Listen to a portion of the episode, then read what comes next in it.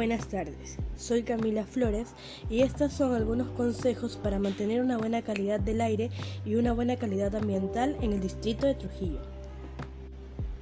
Acciones que estamos realizando. Si tomamos o consumimos gaseosa, podemos realizar la acción de reutilizar las botellas plásticas, con el beneficio de mejorar la calidad del suelo y de los mares. Número 2. Acciones que estoy realizando. Transportarme en micro.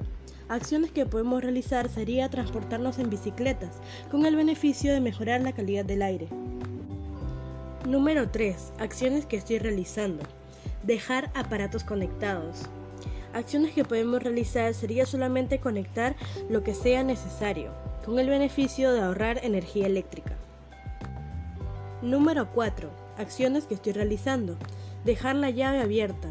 Acciones que podemos realizar sería reducir el consumo del agua, con el beneficio de conservar y cuidar el agua.